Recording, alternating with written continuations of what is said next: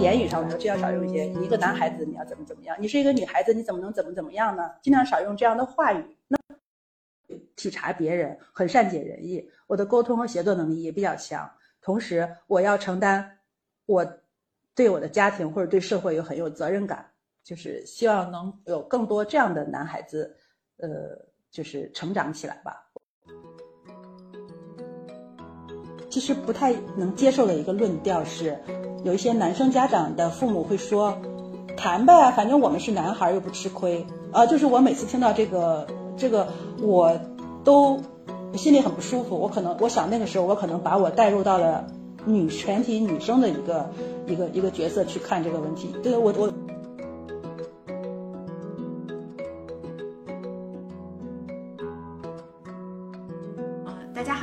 欢迎收听今天的十二散步。呃我们再回归到跟孩子养育相关的话题，我们这位比较独特的嘉宾呢，他是从女性视角和妈妈的视角来跟我们聊一下怎么样养育一个男孩啊，非常期待今天的这个分享啊。我们先欢迎我们的嘉宾来做一个自我介绍吧。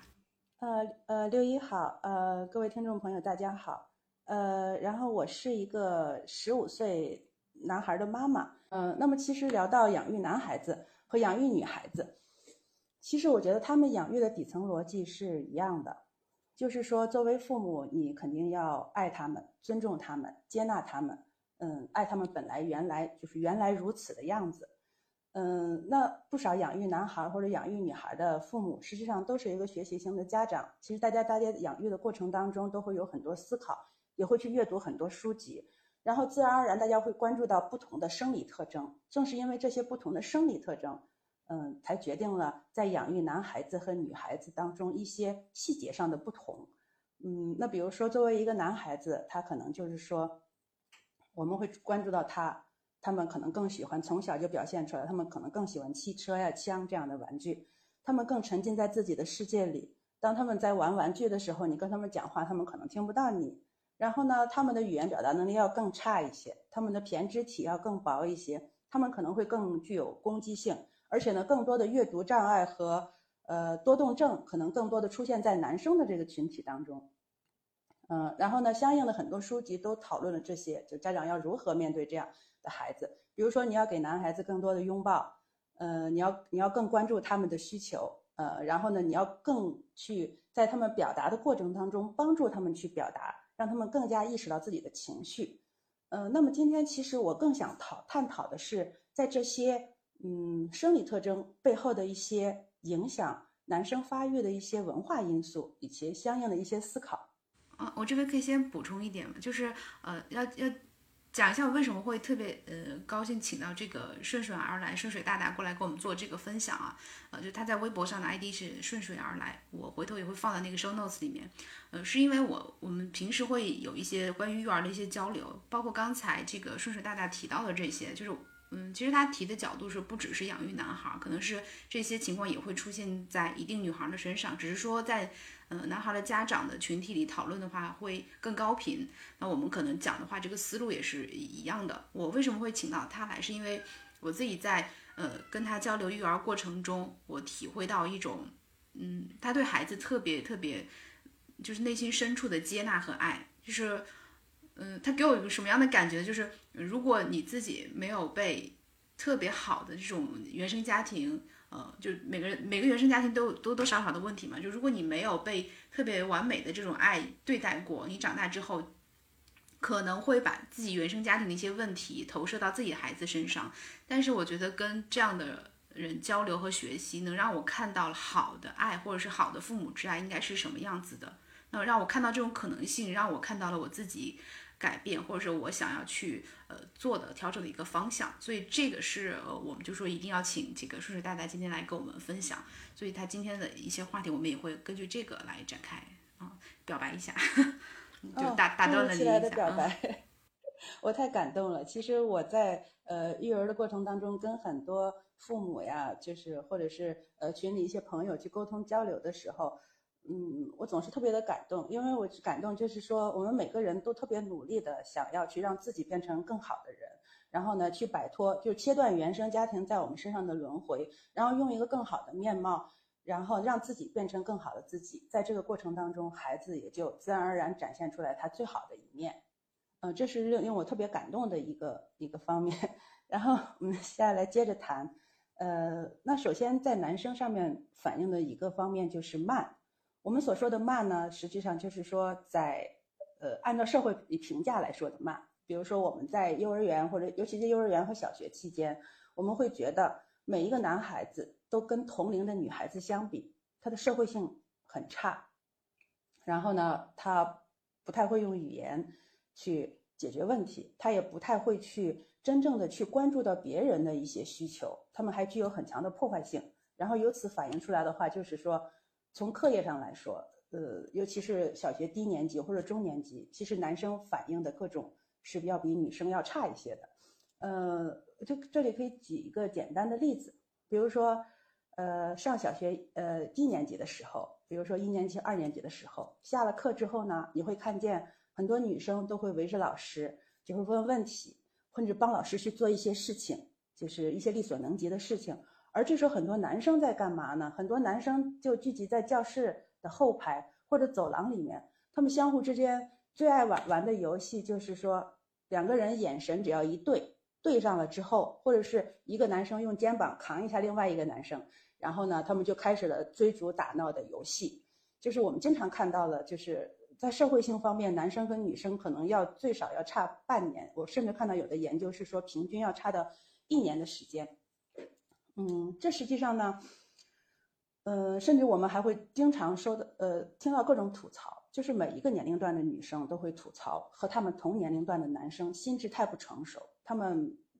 沉浸在自己的世界当中，他们也没有责任感，他们如果在亲密关系当中，可能也更少的去谋。对两个人的未来进行一些谋划，甚至会呃，你前段时间吧，应该是有将近有十年了，有本畅销书叫《男人来自火星，女人来自金金星》，就表示其实男性和女性在面对同一个事情，大家的反应是如此的截然不同。呃，那么实际上谈到这一点的话，我就就是更想的谈到的是，这某种情况下，实际上就是说远古时时期。我们基因对我们的呼唤，呃，为什么这么讲呢？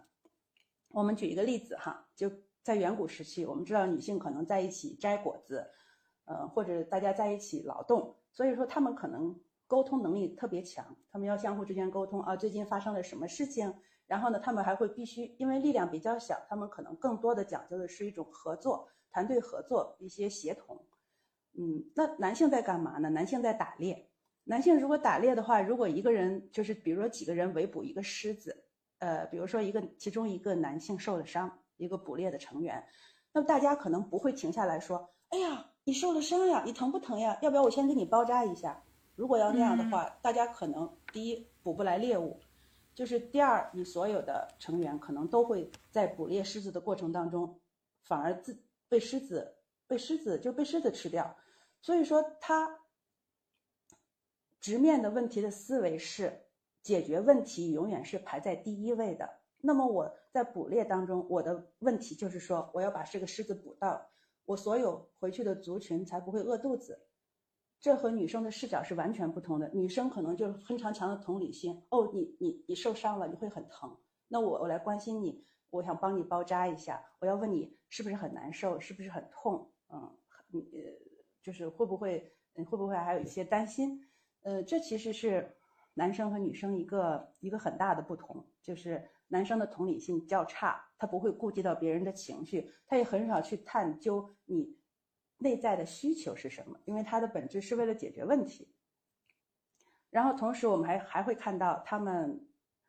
男生是通过什么来建设这个世界的呢？他们不是通过团结协作来建设来建设这个世界，他们是通过解构来建设这个世界。就是我们如果拿个英语单词的话，如果建设是，呃，construct 或者 construction，那么男生用的是 reconstruct，就是说他们你会看到他们会以破坏玩具的方式来了解这个玩具，就是这个玩具是怎么构成的，这个玩具容不容易摔坏，呃，这个小汽车零件如果拆掉的话是什么样子的，呃，我如果呃把它砸向地面，它会不会散开？呃，我是不是站的高度不够高？我要换一个更高的高度，然后我要砸砸这个玩具，看了会发生什么？嗯，那其实，在男生反映出来种种这样的状况的时候，嗯，其实家长的做法比较重要。我们经常会说的话就是说，呃，对于他们这个沟通性的问题，实际上是家长需要帮助他们去搭建他们的脚手架。就是说，这个脚手架就是说，你要先让帮助他辨识到他自己的情绪是什么。比如说他在很愤怒的时候，呃，比如说他在摔玩具啊，或者说他在大吼大叫的时候，你抱住他，然后等他情绪平复下来了，你问他。你是因为什么什么事情，所以你感到很愤怒吗？或者所以你感到非常嫉妒吗？嗯，所以你感到就是自己受到了委屈，受到了不公平的对待吗？就是在这个过程当中，进一步引导他哦，我是什么原因？我现在这个情绪可以叫做什么？然后呢，再帮助，再给他提供启发，他提供一下那。这样的话，我们该怎么做呢？就是第三步，就是解决问题的一个方式。那么，通过他幼年时期的引导的话，我认为其实男生在沟通，呃，在沟通方面，或者是在体察他人需求的方面，能够在小学期间达到基本和女生相同的程度。这一点实际上是可以做到的。但是，嗯，最大的问题是家长不要以暴制暴，就是如果孩子很暴怒了，你比他还要暴怒。你用你更高强度的暴怒来压制了他的暴怒，然后同时你告诉他，你不能这样生气，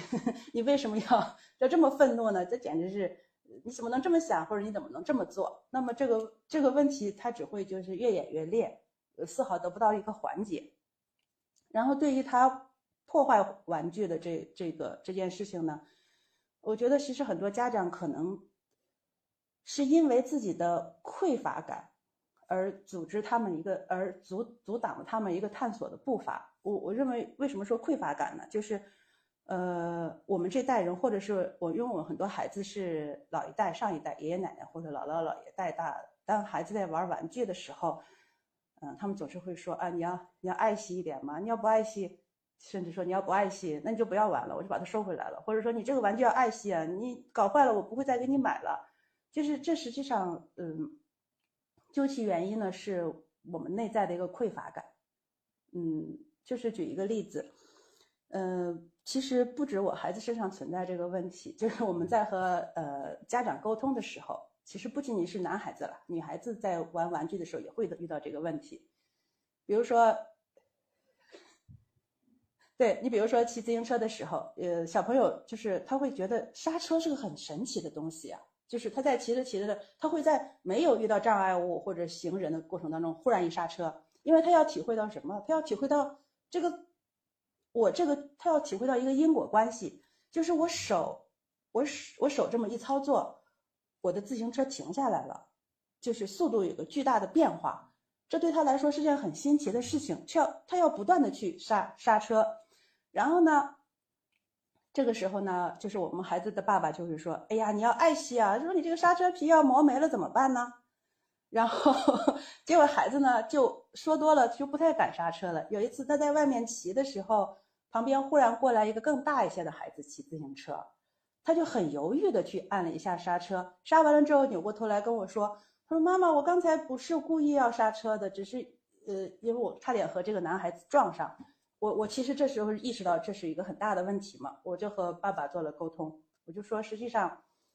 我们小时候从小被教育我们要爱惜各种东西，是因为我们受到我们父母的教育，那为那一代物质是非常缺乏的，就是一个东西你必须新三年旧三年缝缝补补，就是他们过的日子是缝缝补补又三年，所以他们会把他们的匮乏感传递给给了我们。那我们其实小时候玩具也不是特别充裕的一个状况下，我们也是经常被教育你要爱惜。那我们就把就是把这种东西传递给孩子了。其实，但是对孩子而言的话，就是他们的呃所处的时代跟我们那个，尤其跟上一代我们老一代人已经有很大的变化。就是大家在玩具上面不会是那么，就是说我们从小到大只有一两件玩具，所以说我们就不要把这个匮乏感再传递下去了。那么给孩子，我就是说给孩子买这个车，我们为什么要买好的？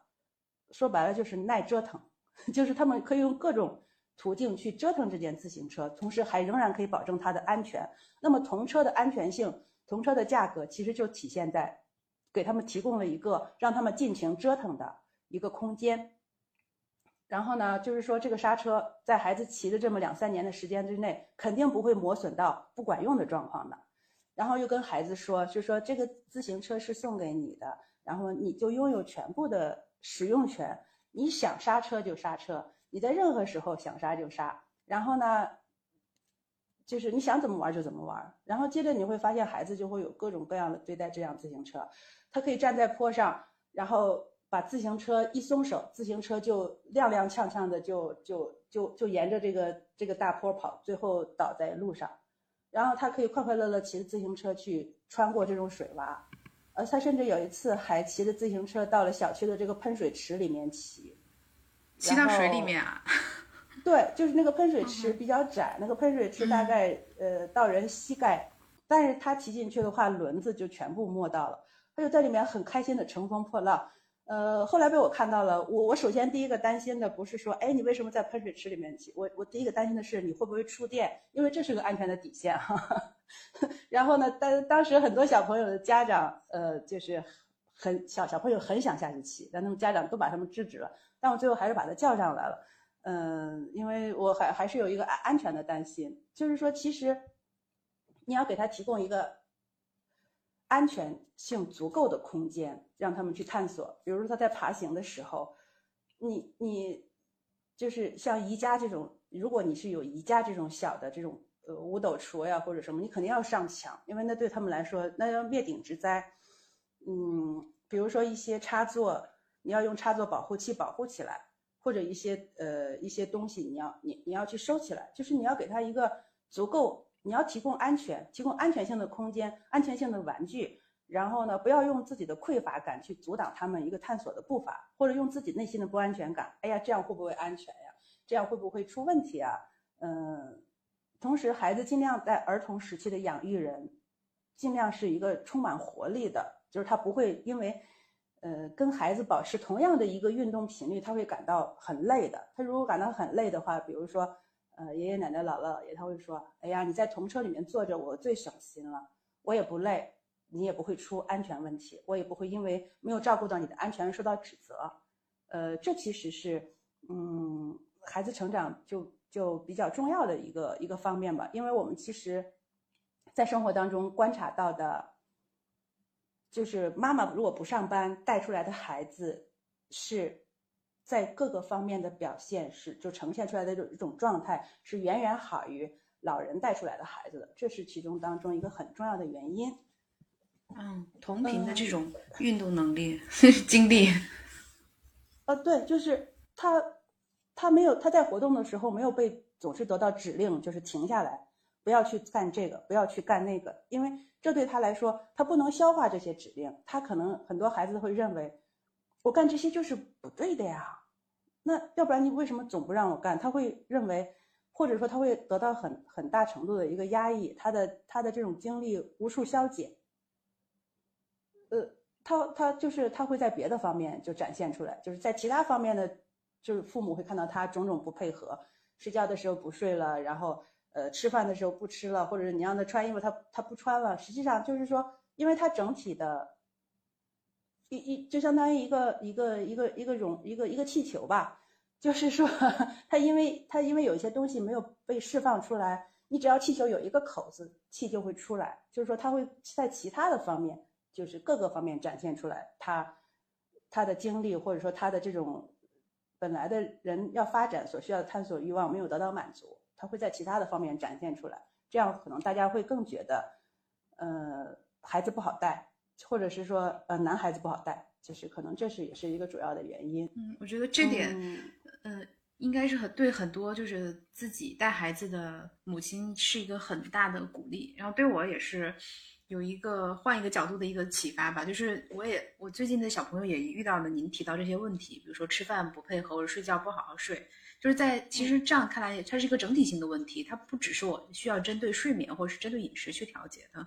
哎，那像我们之前嗯向您请教过的关于孩子打人的这个问题，其实是不是也是有背后的系统性的原因呢？对对，它是一个系统性的问题，就不是说因为他不吃饭是因为做的不好吃，或者他不吃饭就是他挑食。其实，嗯，不是说这个嗯这个简单的一个问题。它实际上还有一个热搜，就是说如果你的孩子挨打了，你会不会让他打回去？就是 这也是很很多很多很多父母的一个疑问吧，就是到底怎么处理这件事情，甚至不是说呃小朋友之间会有一些矛盾会挨打的，甚至就是在家里面他在成长或探索的过程中也会体现出一些攻击性，就包括您刚才提到的一些，比如说摔玩具对这种嗯破坏的重建的探索，包括他对自己力量或者边界的探索，他会尝试打父母，就是就是我们家女儿也会的，不管是开玩笑的或什么也好，我说。我说，我就觉得他没有同理心啊，我我就很生气。我说你打我，我很痛，你踩到我脚上。我说我踩你可以吗？他说可以呀、他说很好玩。那我就觉得哦，可能他真的不是说有其他的意图，他只是想要尝试这种方式，想获得反馈，所以他不知道他自己在干什么，他只是在探索。对对，其实就是，呃，其实很多嗯家长在谈到这个的时候，实际上，嗯、在是在做一个价值判断，就是说这个东西是好还是不好。但是我想说，在做嗯价值判断之前，让我们先做一个更低级的判断，我们先做一个事实的判断，就是说我们如何去理解暴力。嗯我举一个，呃，就两个例子。第一个例子就是说，科呃心理学家观察到，就是婴儿如果身边出现了一个就是看起来长相要相对呃长相要相对丑陋一些，然后非常凶悍的男子，他们往往都会哭泣。就是说，实际上就是对于婴儿来说，婴儿实际上他的本能和直觉是非常强大。他为什么见到这样的人会哭泣呢？因为他见到陌生的呃陌生的女女女子，实际上或者女生，他不一定会哭泣，因为他是知道嗯这样的一个类型的人，他最具有暴力，他最拥有对这个婴儿使用暴力的一个潜力。那么这个婴儿是嗯他感觉到自己暴露在一种巨大的风险之前，实际上就是说婴从婴儿开始，他也已经在衡量自己和对方之间力量的一个悬殊，和自己在对方面前拥有多大风险，就是我们双方拥有暴力的等级。比如说婴儿的暴力等级是零的话，那么可能这个凶悍的男子就是十，所以他要哭泣。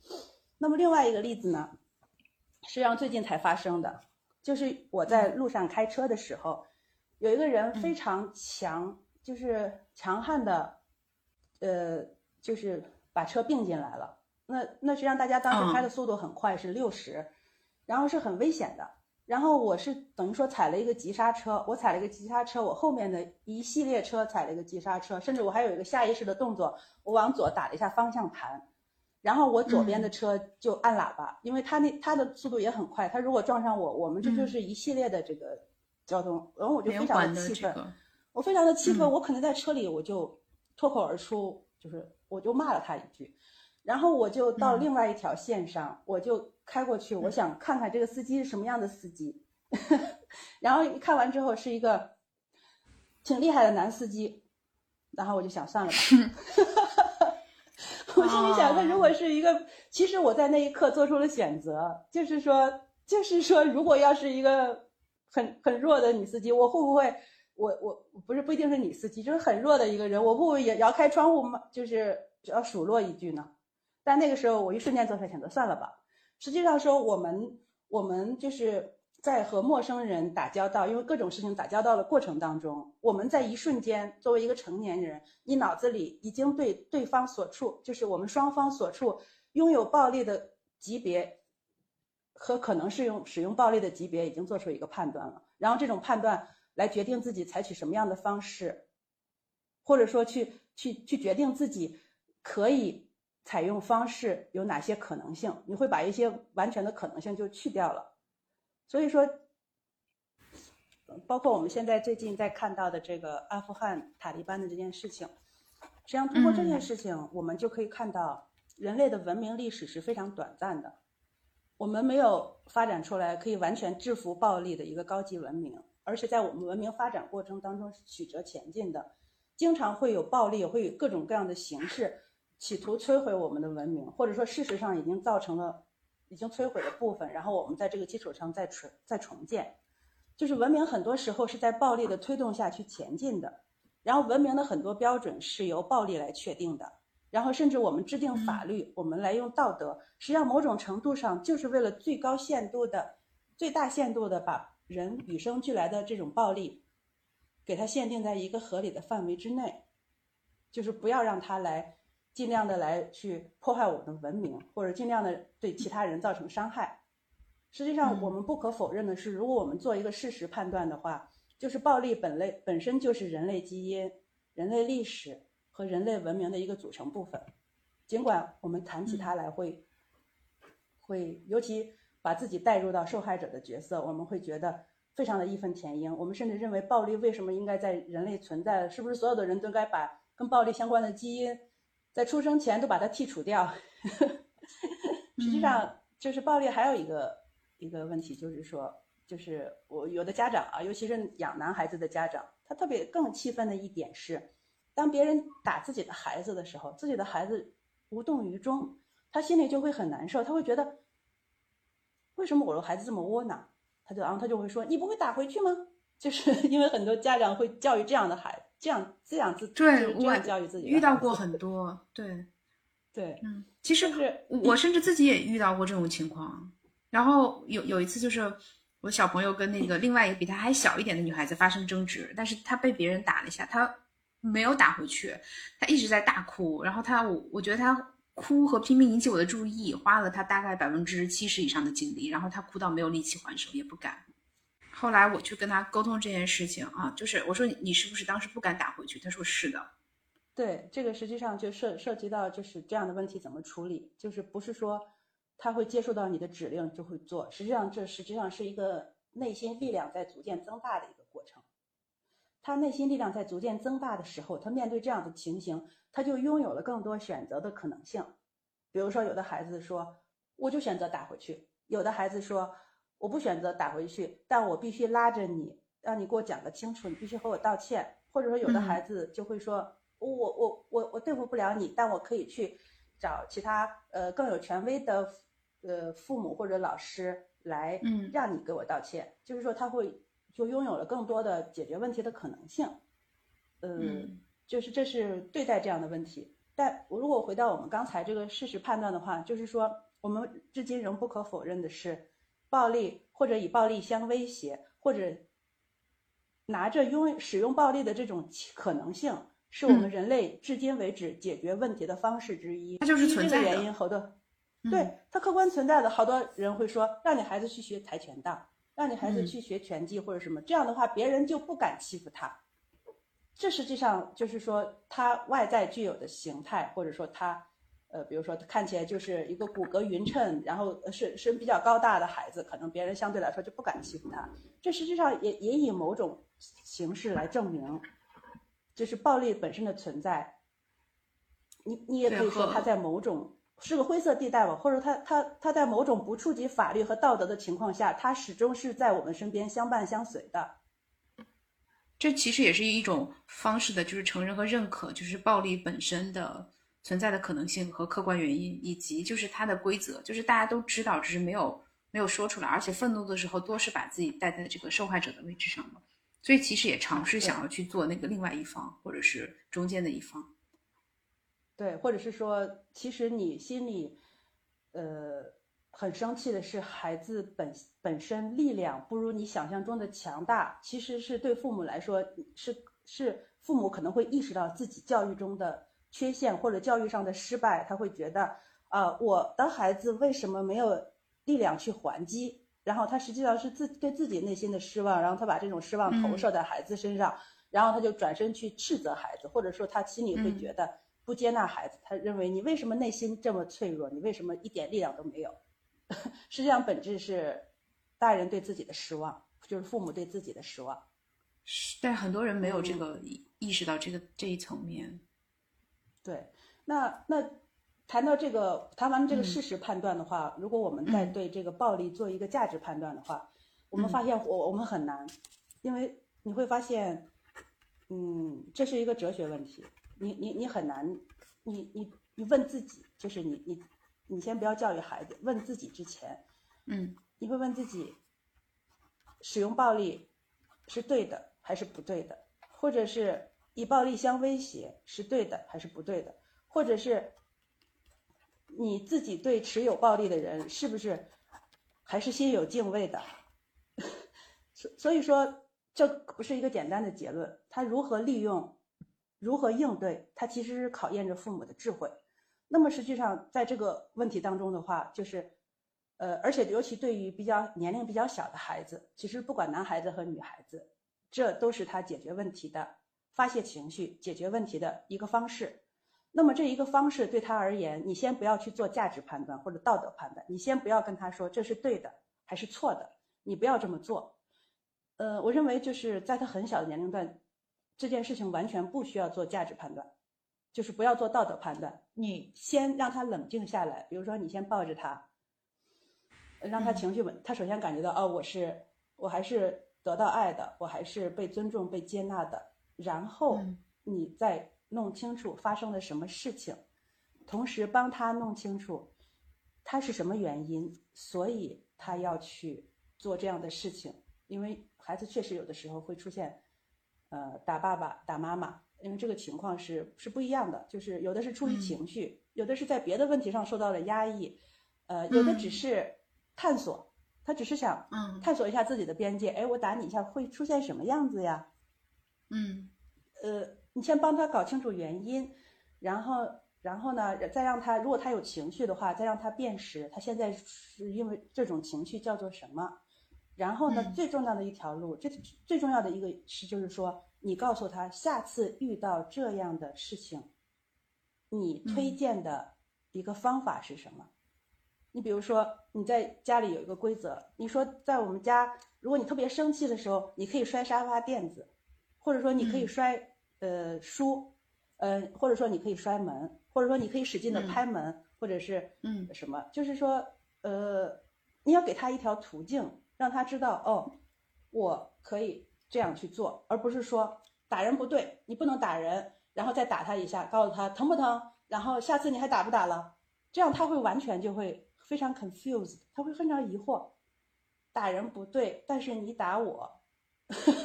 打人到底对不对？嗯。而且然后呢，打人发泄的出口堵住了。嗯，呃，对对对，打人不对，但是你用，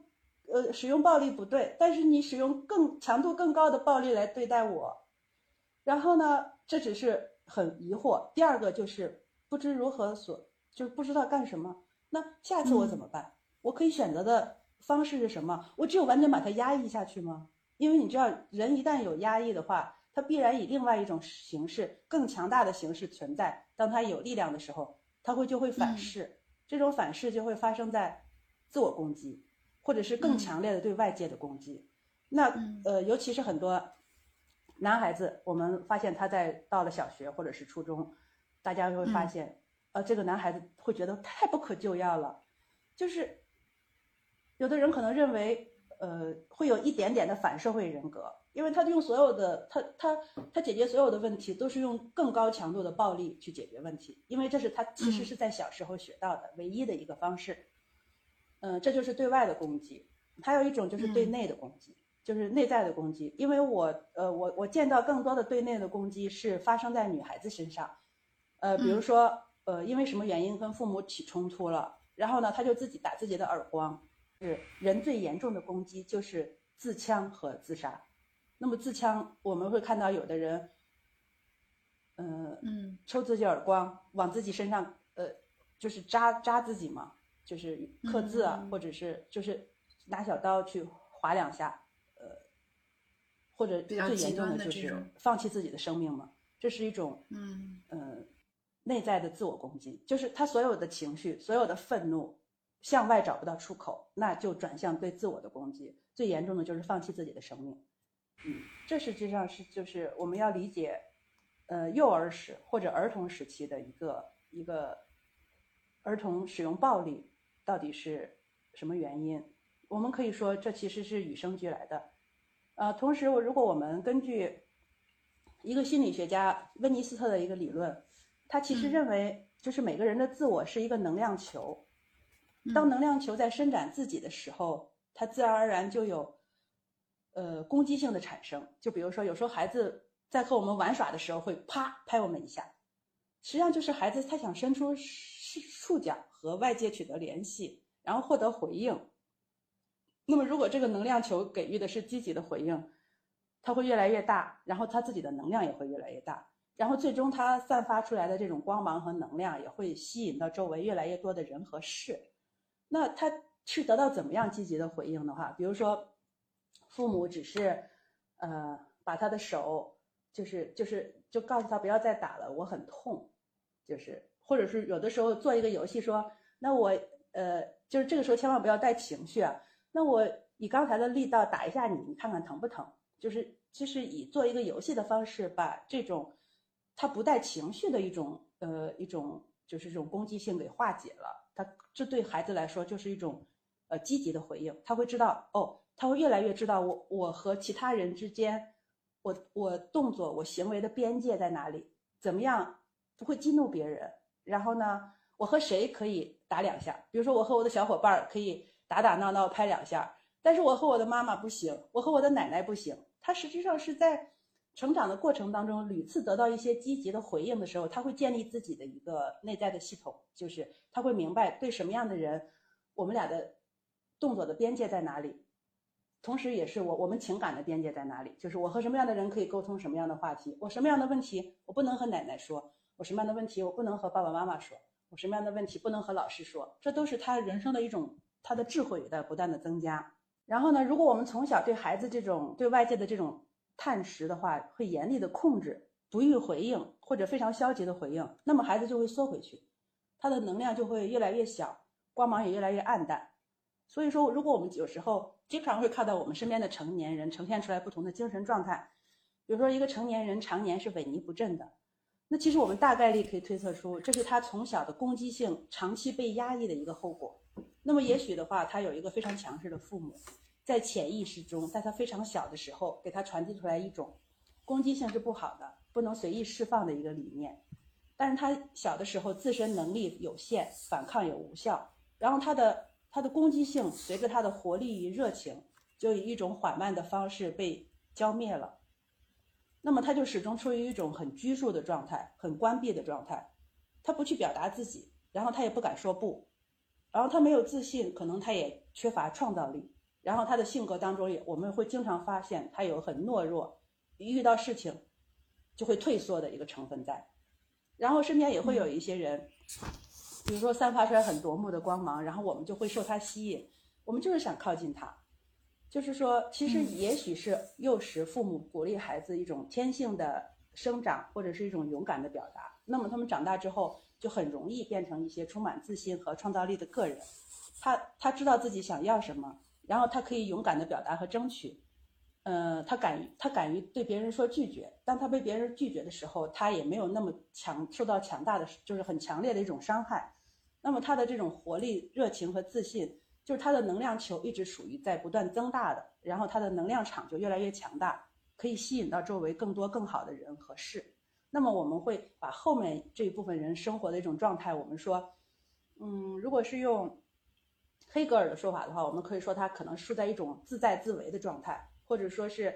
我们说他生活的很舒展、很自在、很自由。呃，不管男孩子女孩子，他们从小反映出来这种攻击性，嗯，父母应该怎么对待呢？其实，呃，刚才少说了一种状况，就是刚才六一您刚才讲的，就是说他们攻击刚开始时候也没有对错好坏之分，他们只是急于和外界想要获得某种联系，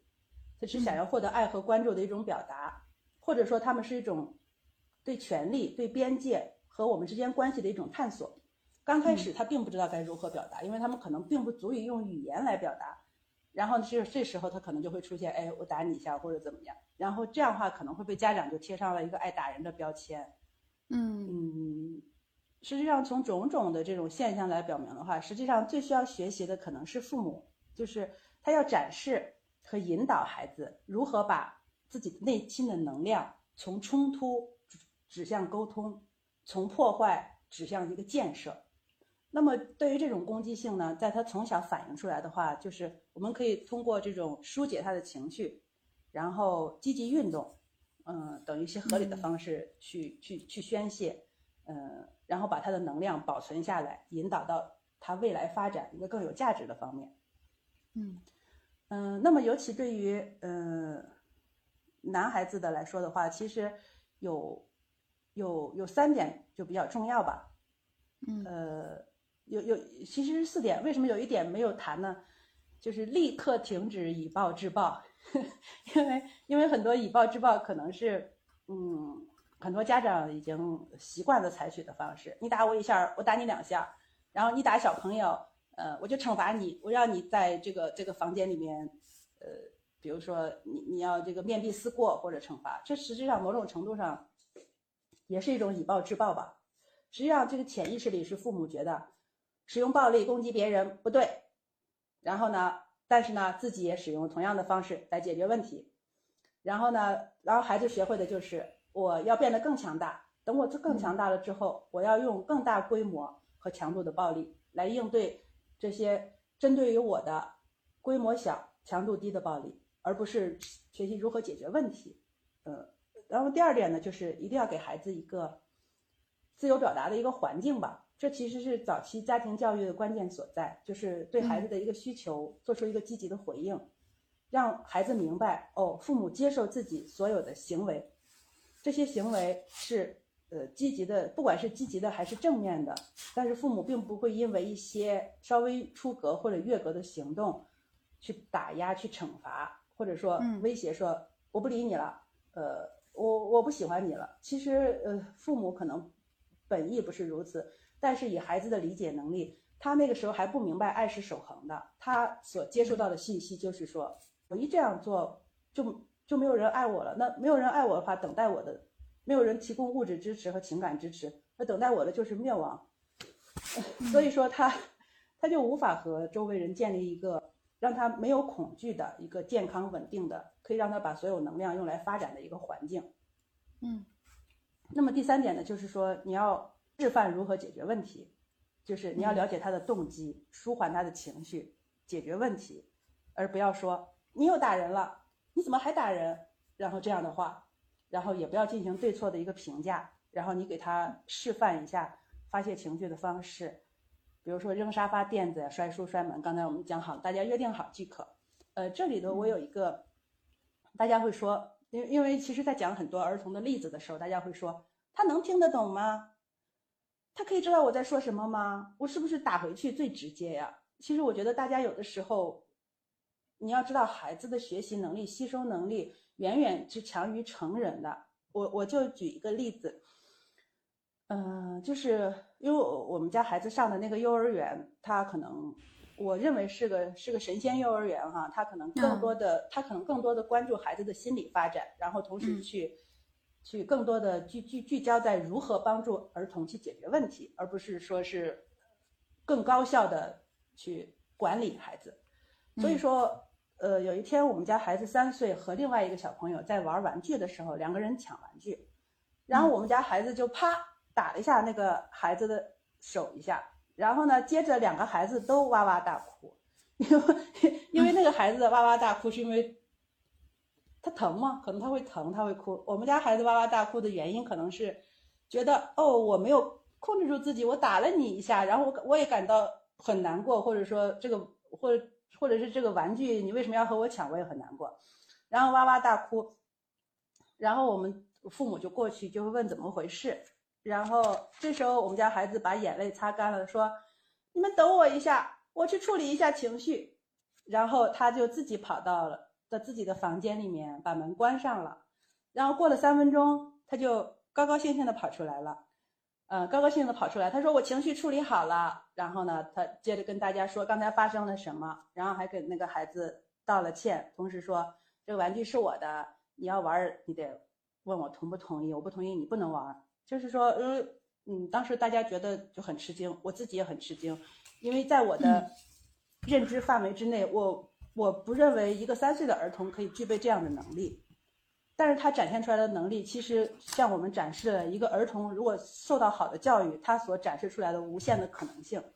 是让我非常吃惊的。就是其实他们都懂，就是他们都懂，就是他们在拼命的吸收你传递给他们的东西。还有一个就是说，针对孩子的一个攻击性，就是尤其是男孩子吧，一定要跟他多玩打架的游戏。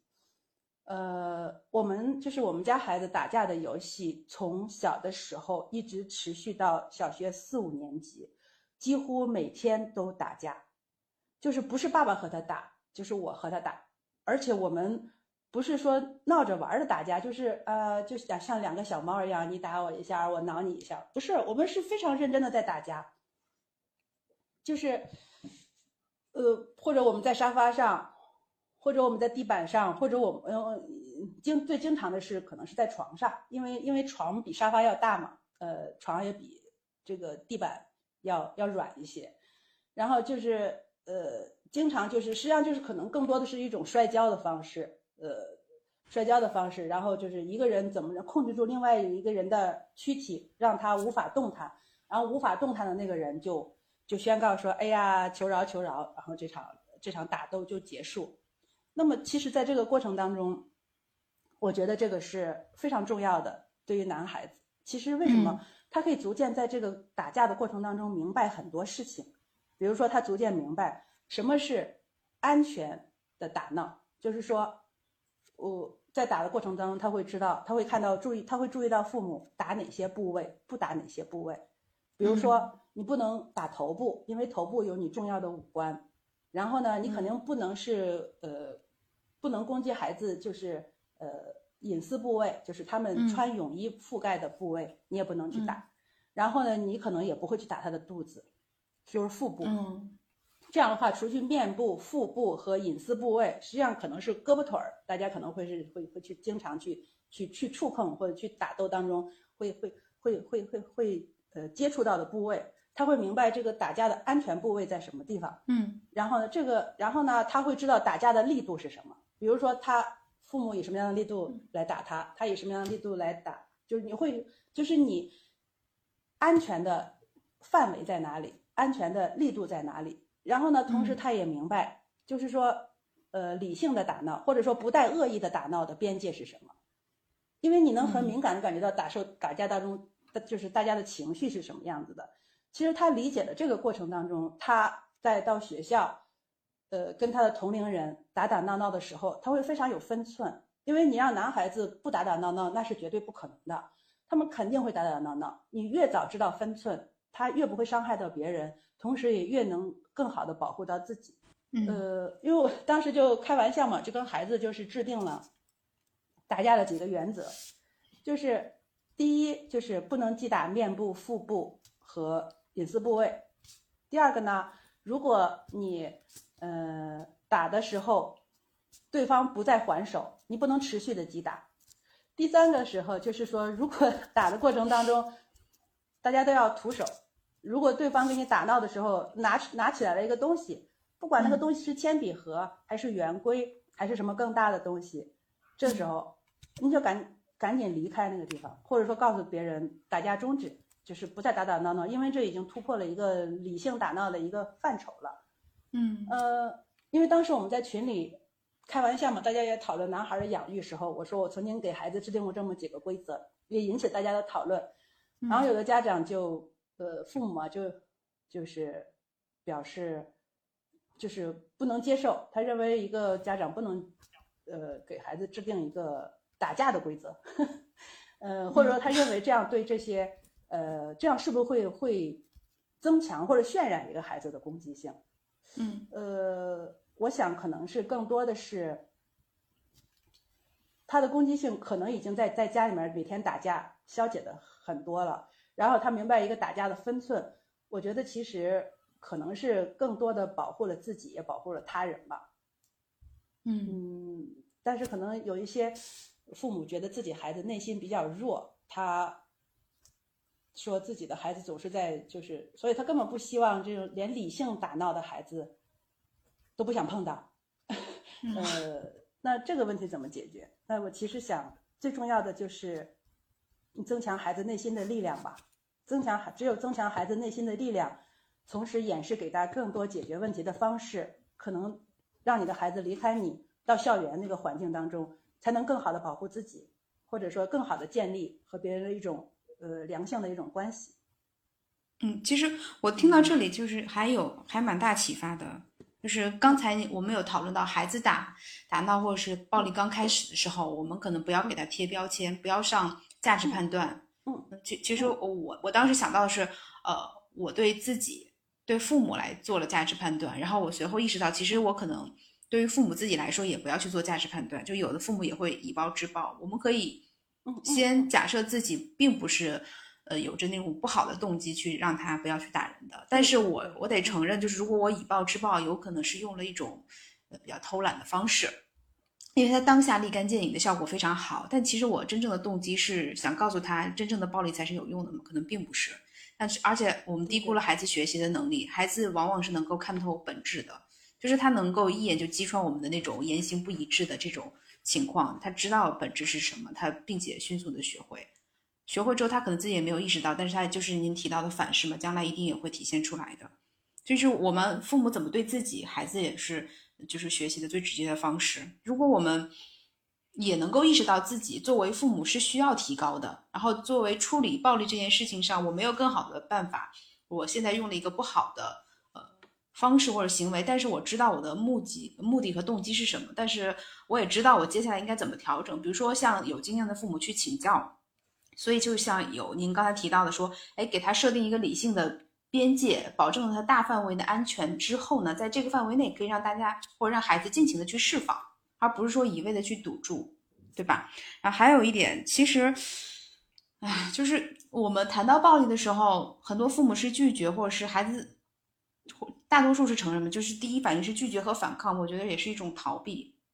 就是我好像我们不去看、不去听、不去想这些事情就不发生的一样，这个其实也是一种就是。认知上的需要需要调整的地方吧，所以我觉得就是能够去，嗯，想到的这想到这些需要去改变的父母，并且愿意去求助或者是寻求这种解决途径的话，都是一个好的开始。很多父母在在自己也很气愤的时候采取的一个行为，可能也是因为他们小的时候父母是这样对待他们的，嗯，就是他们也不知道可以有一种其他的怎么方式和孩子去。去去沟通，就是去去解释这种事情。实际上就是说，呃，认知要升级，然后呢，就是呃，技术手段要呃要增强，就是整体的育儿过程，就是首先的是一个认知的升级，然后呢，呃，在这个认知升级的呃，就是首先是自我成长吧，就是你要意识到。自己在成长当中，原生家庭当中会有一些什么好的影响，什么不好的影响？自己有没有一些固有的处理问题的一种本能的反应模式？就是保持对自己的觉察。当你意识到的时候，实际上就是一种改变。呃，这是这是第一步。然后第二步的话，就是认知的升级。认知的升级就是你看待世界的方式。比如说你，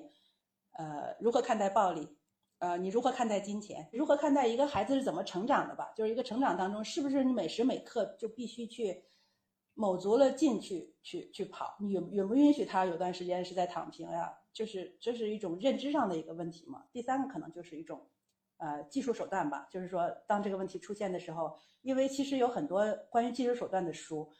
呃，最大的书最多的儿童育儿书可能聚聚聚焦在技术手段上，比如说，呃，怎么讲孩子才会听，或者是说正面管教啊，或者是等等。其实大量的书是聚集在这方面的。其实关于前两方面是。前两方面，第二部分关于认知，那个是父母自己在工作生活当中的一种学习，就是你需要广泛的去阅读，理解这个社会是怎么运行的，理解这个社会行业是怎么发展的，理解你你读更多的这种无用的书籍、文史哲之类的，你可能自己对于很多问题的认知才会提升。那么第一个第一个问题呢，它实际上就是，呃，很多跟心理发展相关的，就需要父母。其实很多人是。从养育了孩子之后，才开始保保持了对自己的觉察，才开始了一个自我成长之路。嗯，我觉得这可能是这育儿这三个方面。如果说是前两个方面，第一个方面是道的话，第三个方面是术的话，那么其实第二个方面，我觉得是基于道和术之间的一种一一一种状况吧。我感觉就是其实呃，对于任何孩子的问题，可教育问题，可能都涉及到这这三个方面的，就是父母的一个提升。嗯。其实就是我们在陪孩子成长的过程中，也是不断发现自己的一个过程。而我们就是我们寻求的一些方法和技能来去做呃孩子行为的一些调整，就包括刚才我们也提到，比如说孩子不睡觉或者孩子不吃饭，其实它是个系统性的问题。我们更多的其实如果关注一下自己的动机和需求，然后也关注一下孩子的动机和需求，也想清楚我们之间的这个亲子关系到底是什么，或者是养育的过程中最重要的问题是什么。有了这个清晰的思考和答案之后，很多问题不会那么焦虑，也会少很多纠结。就是我们之前也一直提到过的，就是，呃，养育孩子过程中最重要的可能是亲子关系，也是您之前给过很多例子，嗯，不论男女，嗯。还有一个例子，我自己翻我回去写以前写的博客了之后，我才呃对这个事情有更深刻的认识。呃，就是呃，因为我们是父母都上班，所以我们请了一个很可靠的一个阿姨在家里面，就住住家保姆吧，帮我们带孩子。呃，然后我每天下午下班的时候，孩子见到我，他的第一反应是打阿姨，就那个手噼里啪啦就两三下就就上去了。然后阿姨年纪很小，就是。他当时在我们家的时候是二十一二岁，呃，他等于就是说，他他也有一个孩子，然后呢，生完了孩子之后没过多长时间就过来帮我带孩子。实际上，嗯，所以说他其实在我们家孩子身上倾注了他很多的母爱。然后呢，所以说当孩子打他的时候，他特别伤心，就哭了，因为他觉得我对你这么好，你打我。然后呢，当时就说这个事情怎么解决？然后我我就跟我们那个同事啊，还有好多。有一个群里的朋友就聊天，大家多多少少不同的，就类似这样的情况也出现过。就是说，就是我们同事，就是有朋友，他的是，他每次回到家的时候，在一岁多的时候，孩子就会打奶奶。嗯，其实我觉得对于这个这个问题，其实可能打奶奶比打保姆这个问题在解决上面，你还有一层文化上的。对，制约就更更复杂啊！我这个可能相对来说的话，通过沟通，大家还是可以接受的。因为当时我就想，孩子其实他说不出来话，但是呢，他其实是更想跟妈妈在一起。所以呢，当妈妈走了之后，他跟阿姨在一起，对他来说是一种退而求其次的。然后呢，当他再见到妈妈的时候，他他或者委屈啊，或者是这种被唤被唤醒，他就会忽然很憎恨眼前这个。养育者，然后他就会觉得，就是因为你才让我和我妈妈分开了，所以说他那一瞬间的直接反应是，所以我恨你，是因为你，我妈妈消失了这么长时间。呃，我觉得对一个孩子的理解能力的话，他可能理解到这种程度，就是他的因果关系，他可能不是按照我们就是成人的这种，他可能是果因颠倒了这样子。对对，我当时好像就是很生气吧。我我当时我其实很惭愧哈，我把它放就是放到沙发上，放到我的腿上，然后照着屁股来了一下，然后他因为以前从来没有打过他，所以他身体一下就僵硬了，在我腿上就绷直了，绷直完了之后呢，然后他就扭扭过头来看我，他扭过头来看我的眼神是满不在乎的看了我一眼，所以我当时的感觉就是说，嗯，这个孩子以后我真的不能再打了，就他不是那种恐惧或者是。什么？他一下就是他，他就愣了一下，身身体伸直了，然后回过头来就很满不在乎的，很蔑视的看了我一眼，我很受震撼，我就想很出乎意料，嗯，对这个问题怎么解决？然后呢，就就跟阿姨谈，就是说，呃，就是我我们试着去理解他，他太小了，他所能够眼中看到的世界是这样子的，就是。但是其实我在之前做了个功课，我到这个院子里，很多人去了解了一下，就是我们家阿姨带这个孩子的这种状况是什么样子，有没有一些不好的状况哈？啊，大家反应还是挺好，而且这个阿姨很爱这个孩子，就是我们有的时候带他出去玩，如果我带的辅食不够，有一次，然后孩子在外面饿的啃他那个就是磨牙棒，因为磨牙棒很硬，嗯，孩子又很饿，然后他啃这个磨牙棒就是，哎，你知道就比较可怜嘛，又啃不下来，很硬很硬，然后阿姨就哭了。他就说：“哎呀，你看把孩子饿成这样。”就是说，我知道他对孩子是真的是有感情的。这个问题解决完了之后，我就认为他可能并不是因为孩子遭到了某种不太好的对待，而且就是他们两个关系很好。嗯，呃，就是我们就随便聊吧。因为这个阿姨，我觉得她身上具备了一种特质，就是书，就是她的这些特质没有因为读太多书被而完整的保留了下来，就是。对待生活的热情，那种创造力，可能跟我们这些就是上了大学的人不一样，因为他是高中毕业，嗯，然后他带孩子会做各种各样的游戏，比如我们家里有一面墙是，嗯，是可以随便画的，他就在那棵墙上画了一棵树干，然后跟孩子到外面去捡各种颜色的树叶和花贴在那上面，啊，然后呢，比如说呃，孩子在外面就是。呃，喷水池就有一个小小小的这种水池，别的小朋友都是在旁边看着，他就他就手托着孩子，然后把孩子往下一放，孩子的脚碰到那个池水的时候，他就把他拎起来，然后孩子就嘎嘎的笑。其实那样很累啊，你想想十多斤的孩子，但他就爱那么拎。然后他会经常和我反映，他就说，呃，今天孩子在外面有什么什么的现象，怎么怎么样，我会跟他看一些书，把我看的一些书给他看，然后跟他讲一些这个时候该怎么办。他比如说跟我说，在外面玩滑梯的时候，他就坐在那儿，嗯，然后不让别的小朋友上，坐坐在那个呃楼梯上，然后呢，他然后他跟我说，他就没有管，他就跟孩子说了一下，让别的小朋友过去吧，小朋友就不让，然后他就没有管。嗯，呃，他回去跟我说这种情况该怎么办，然后我俩就分析分析，然后决定以后出现情况该怎么办。所以其实其实我之所以能做出这么一个判断，是因为之前很多事情累积起来，我我感觉基本上大体上没有太大的问题。嗯，你有这个信任。这个当，嗯，对，当三岁的时候他走的，孩子上幼儿园了之后，孩子过三岁那个生日的时候许了一个愿，嗯，没跟我说。过几天跟我说，你猜我许什么愿？我说你许什么愿？他说我许愿让我做梦的时候梦见一亿，啊，就是说，嗯，感情还是比较深厚的吧。嗯，把这个排就基本上排除，因为呃，你你凡事可能只能求大的，就是嗯，别的可能也不太好。呃，包括孩子长大的时候跟他聊起来以前那个一亿，他他都说，他说李毅从来都不会发脾气，他说但是父母会发。这是他的一个 感受，他的认知，他的记忆。啊，对对对，就是说可能这点还呃，这还基本上排除，而且阿阿姨就哭得很伤心嘛，就跟阿姨沟通，让他尽量去了解这个孩子，就是说孩子并不是讨厌你或者恨你，他就是在看到我的那一个瞬间，他发泄出来他对不能和我在一起这件事实的不满，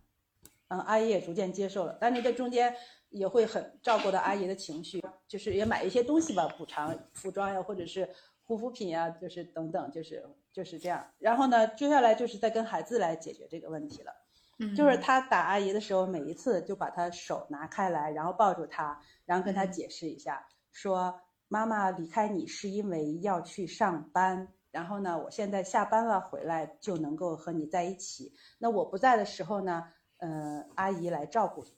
我持续的跟他说这件事情，然后这个事情的频率在降低。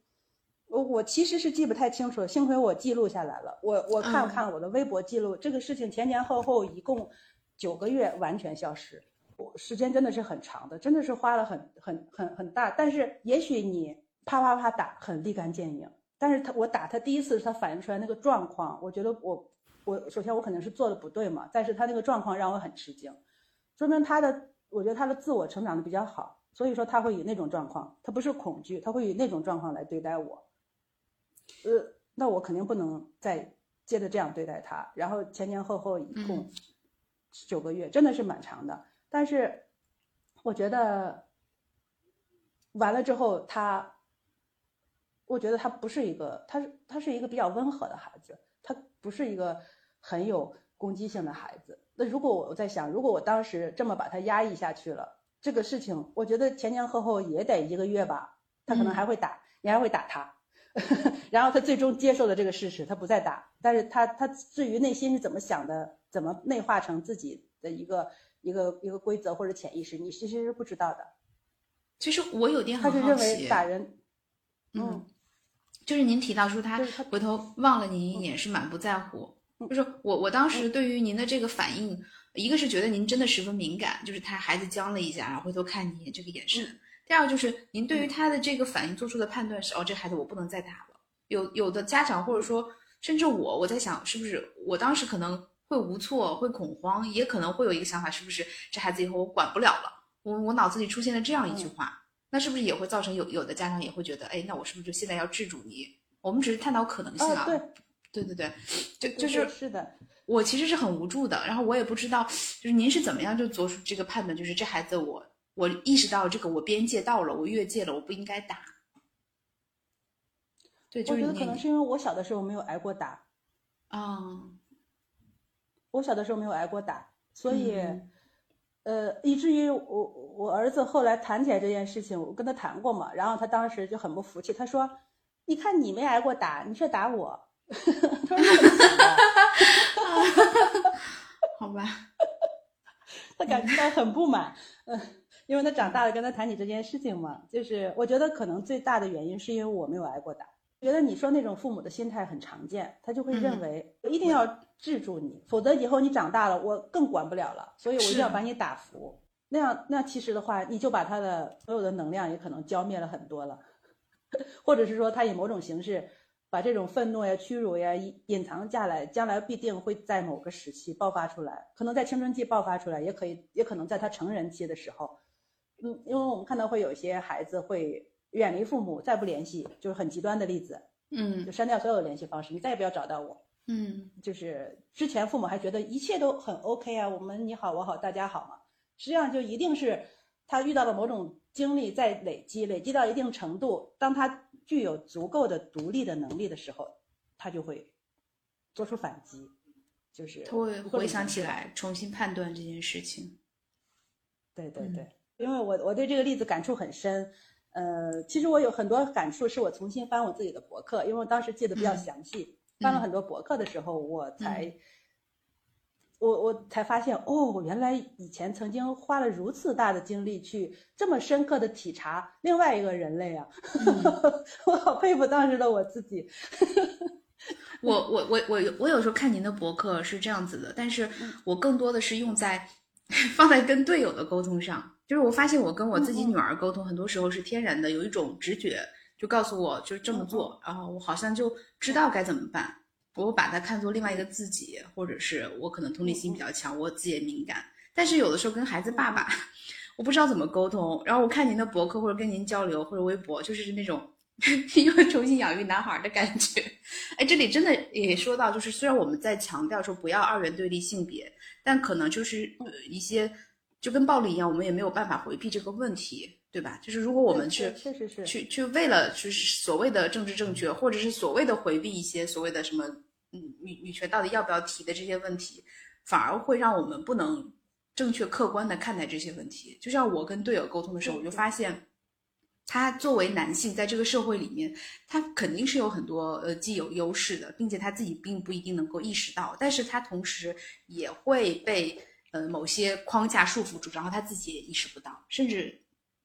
他都不一定。如果我不跟他吵架，不跟去沟通，不跟他去沟通的话，他可能一直都不知道自己呃有这个问题。就比如说，他对自己情绪的识别，他有的时候会对孩子失控呀，或者大吼大叫。那我会在他情绪相对稳定之后，也会跟他讲，我说你的目的并不是要告诉他你是这个最厉害的人，对吧？你可能就是想让他不要打人。对吧？你也不是说你要通过来打他或者吼他来显得你很厉害，对吧？你你也不屑于做这种事情，对吧？你你们两个是力量是绝对悬殊的，你只是希望他跟你好好沟通，但是这种方式可能就是也不是个很好的方法。我我有更好的方法，你要不要听一听？哦，他可能就会，哎，觉得好像有道理。可能一次两次，嗯，不会有直接的效果。时间久了之后，我觉得最大的变化就是我在提这些事情的时候，他会感受到我不是在指责他。或者是控制他，我只是在提供一个可行性的建议，然后他有的时候也会尝试去做，所以就是对的，对的，确实，嗯，所 以就是跟跟您就聊的这个问题收获挺大的，嗯，对对，确实是这样，而而且就是，呃，我发现，其实呃养确实养育一个男孩和怎么在亲密关系当中和队友相处，实际上背后有很多。共通的东西，嗯，我觉得以前如果没有孩子的时候，很多问题不会暴露出来，就是大家都很好啊，因为这两个人能有什么矛盾呢？对吧？只有只有只有养育孩子了之后，就是呃，如何教育孩子是两个人矛盾的一个很大的一个激发点。嗯，真的就是，我觉得我也是通过这个极大的。提高了我自己的沟通能力。那您是不是有没有觉得，就是自从生育了这个儿子之后，跟队友的这个沟通有很多变化呢？呃，我我我觉得就是爸爸对很有个有背景。爸爸我觉得一般对孩子，可能是在整个社会都是这样吧。尤其是爸爸会对自己的儿子有更高的要求，他会比妈妈对的孩子要求高，或者是说比他生一个女儿他的要求高。然后他有一次孩子两岁多的时候，他跟我说。他说：“我发现了一个事实。”他说：“我都差不多要哭了。”我说：“什么事实呀？”他说：“我发现我们的孩子跟别人的孩子相比，哪哪都不如。”然后他就把哪哪都不如列出来了。他说，比如说什么沟通性呀，或者说内心的力量，然后他就因为你你要总是跟最好的比，你会发现自己孩子哪哪都不如嘛。后来我就跟他说，我是我其实有的时候我经常会用写信的方式，如果就是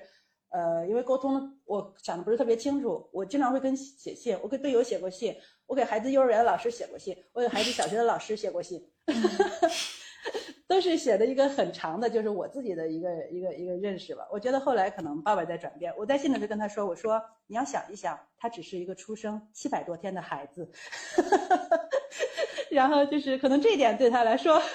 打动很多。但是他后来反应过来了，他说我 无非也只是活了一万多天呢，还不到一万多天。因为你只要说七百多天，好像他马上就觉得他很弱小哈，就是才出生七百多天，然后就偷换概念，沟通了自己，对对对，嗯，沟通了自己的好多一一些一些一些想法。我觉得有的时候就是遇见事情解决这件事情，但是解决隔一段时间了之后，我觉得我有的时候是会写一封信发到他邮箱，然后提提醒他去看一下。我觉得因为语言说过就忘，但是信他可以反复的看。而且语言有的时候可能会有歧义，就是呃，你说到什么地方，他可能忽然被被被触动、被激怒，或者是就是忽然就会很很反抗你的，就是很很抗拒哈，然后就转而攻击你。但是信可能就是他可以反反复复看很多遍，而且你在写的时候，你也可以斟酌很多遍，就是让它当中不会要有某些就是会呃刺激到他，或者是引起他呃反抗啊、抗拒的。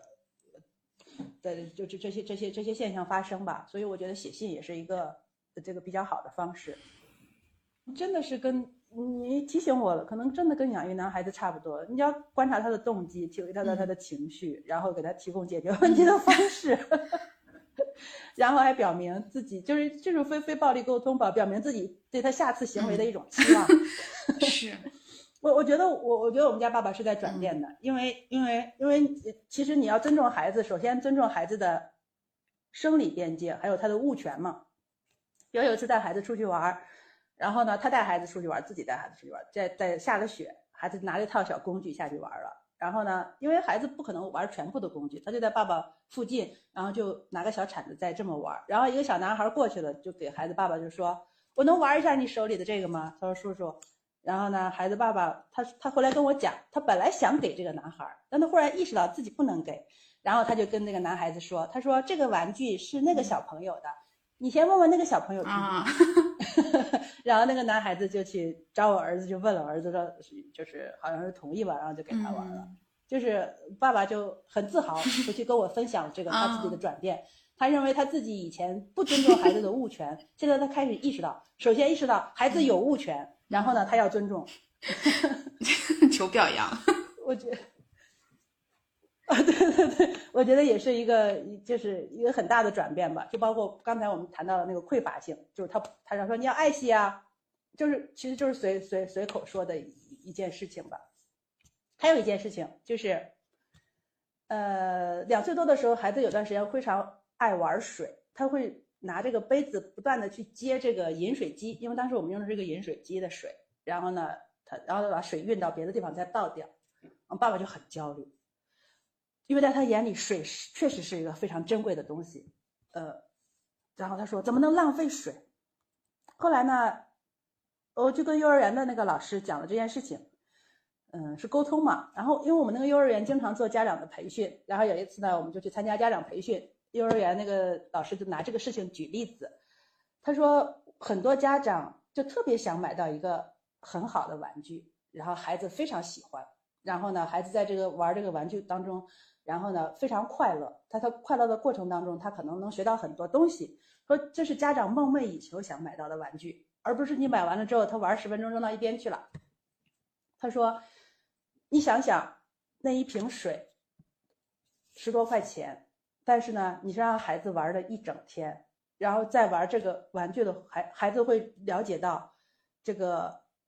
就是时间和速度的关系。比如说他越接这个杯子越满，然后他会体验到水的流动性，嗯，然后他会水落在地上，他还会明白你在这儿走的时候很滑，你要小心，或者你不能光脚，你要换一双鞋子，不滑的鞋子，这样才能更好的保护自己。就是他还还学到很多别的东西，你不知道的东西。就是这种玩具以一种非常好的方式去建构起来他内心的对世界的一些认知，比如说水水的温度，呃，它是它是它是流动的液体，然后呢，它就是比如说为什么这个热水不能玩，只你只能呃，为了不让他玩热水，为什么要把插销拔掉？这些东西都是他学到的。然后呢，校长就说：“那你为什么你找到了这么一个玩具，他也喜欢那个玩具十多块钱，你为什么不能接受呢？他不是一玩玩两年，每天费你一桶水。”你为什么不能接受呢？然后校长说：“你要从这个途径来考虑一下子，你内心向孩子发出 ‘no’ 的指令的时候，你真正的是什么？”往后想一下的话，可能是那种确实是匮乏感，或者是说我们被教育，我们中国是个水水资源很少的国家，我们要节约用水。当然，这个这个是很正确的哈。如果一个一个孩子，不说孩子吧，就是大上大学了还特别浪费水，那你可以指指责他，你你要必须要怎么怎么样，要注意节约用水。但是他只在一两岁的时候，他还不具备这个观念的时候，就是对他来说，明白节约用水是一个次要的，但最主要的是在玩耍的过程当中了解他身边的这个世界，可能这个是最重要的。那我觉得，我我觉得我们的校长水平非常高。完了这个之后，然后我觉得爸爸在很多方面也是，就是你要拉着他一起去参加培训，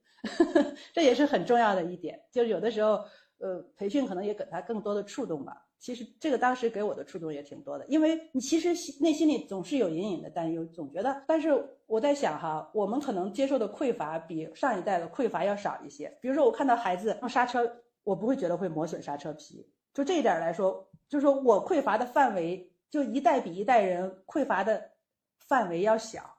但是我仍然会有匮乏感，或者是我仍然心里被一种道德感所约束，告诉他不能浪费水。就是从这个玩具给我的一个，就这件事情给我的一个启发，就是当你向孩子发出指令的时候，你要认清楚自己，你这个指令一定有你自己认为应该说 no 的原因，而这个原因重要不重要，在这个时刻重要不重要，或者说在。它发展的这个时间点重要不重要？是是你是不是要暂且按下暂停键，先不要发出你这个 no 的指令？就是您其实一开始自我介绍上来就提了一句，就说呃知道生了是个男孩，松了一口气。但这个不是说是因为呃觉得男孩生男孩特别自豪或者怎么，就是因为你比较了解一些社会真实的状况，包括您作为女性，您知道有哪些艰难，那可能是从一个母亲的角度，就是。既庆幸或者是又担忧啊，那这块我也其实想跟您这边再多聊一些的。其实不可否认的是，呃，男孩子他们长大之后，在所有的就是呃上学、择业，呃或者是在自我发展的时候，他们拥有更多的呃优势。这些优势，关键是这些优势他们自己也未必能意识到。嗯，所以说，其实，在养育男孩子的过程当中。我觉得从很小，父母就要就要去引导，呃，因为我觉得不平等的社会吧，其实所有的人可能都要为此付出代价。嗯，那么大家意识到这个现象，大家尽力的去做一些改变嘛。嗯，那首先我觉得就是要建立一个社会的性别视角，就是社会性别视角的话，谈到这儿就是，呃，我们留心一下身边的很多人，他们在养育孩子的时候，其实在很小的时候就给孩子限定了一个。他们期望的一个性别气质，比如说我们看到女孩子家，就是穿的漂漂亮亮的裙子，比如说在玩水、玩沙子或者玩泥巴，父母就说：“哎呀，你不要玩那个太脏了，你看见哪里像个女孩子？”或者你看你那个衣服上弄的，然后看见男孩子，我们也会觉得：“哎呀，这个男孩子怎么看个小人书都会哭，看个绘本都会哭呀？就是一点不像个男孩子。”或者有的有的父母会说：“你看你就是呃。”呃，哭唧唧的，别人打你一下，你在那哭，你怎么这么窝囊呀？你为什么不打回去啊？其实，其实我们在孩子很小的时候，我们都无意识的向他们灌输了一个主流社会期望他们因为这个性别而具备的性别气质，从很小的时候就开始了。然后呢，呃，到青春期的时候，一会更严重。比如说，尤其在养育男生和养育女生会截然不同。比如说，养育女生，呃，父母会。告诉他，就是或者是所有的媒体啊、老师啊，都会规劝他们：你们要自尊、要自爱、要自重。然后呢，教育男生的时候不会用这样的字眼，可能会说你们要有自制力，嗯，呃，你们要就是要有要着眼长远，要有更长远的发展。就是是，就是实际上我们在从小到大自己双重标准。对，如果你保持一个觉察的话，会发现所有的媒体、所有的外界都在规劝男生要有男生的样子，女生要有女生的样子，甚至很多父母也会置身于其中。如果你保持一个觉察的话，就是这样。那么实际上，我觉得就是首先你在孩子很幼儿的时候，你不要就是呃，上次因为呃。其他暖暖也提到了一个那本书《中性养育》，实际上也是说，男孩子、女孩子其实有很多共同的特点。你在幼儿的时候，不要他们的众多的可能性都泯灭了，然后只是套到一个模子上，让他们成为大家期望的一个样子，就是尽量少用这些。呃，从言语上来说，尽量少用一些。你一个男孩子，你要怎么怎么样？你是一个女孩子，你怎么能怎么怎么样呢？尽量少用这样的话语。那么话语背后是你的思维，你在思维上也要提升自己的认知。就是说，没有必要，你要尊重发展的一个主体性，你不用非要无视他们本身的一种状况，而硬要培养，把他们培养打造成大家认为合适的一个状况。这是父母要要。要具备的。那等他到了一定的年龄，比如说他到了呃小学的阶段，我觉得父母可以有意识的，比如说他会他看的一些动漫、打的一些游戏、一些歌曲、一些偶像剧、一些广告、一些童话当中，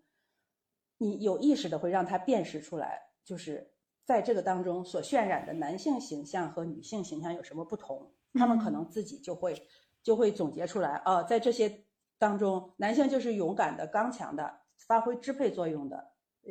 要占有，要主动。然后在这些，比如说，尤其尤其有些童话里面，这些女性呢，就是温柔的，然后呢，奉献的，处于被动地位的，她们是顺从的，是服从的，这样的人得到赞扬。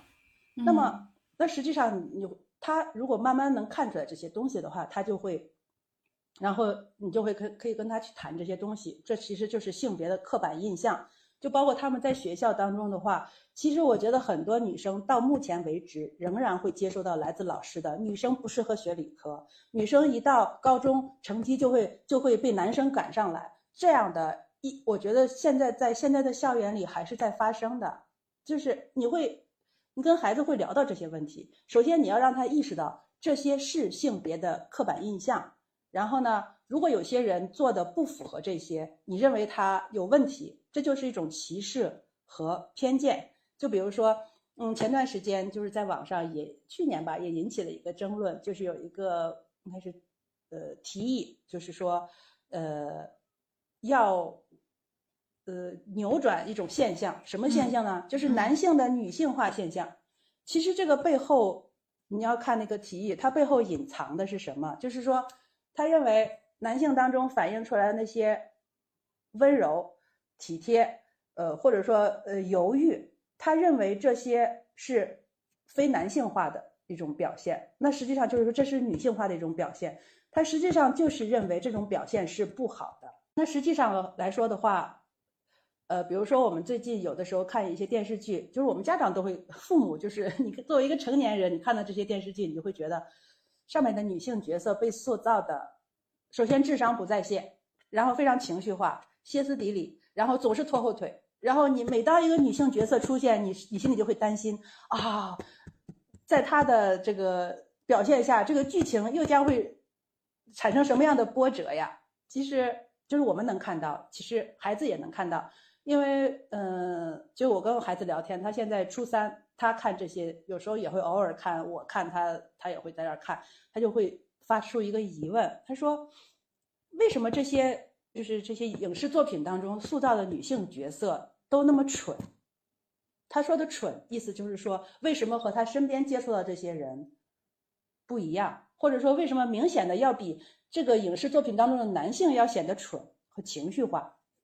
然后他又问我，他说为什么我们没有拍出来那种像《疯狂的 Max》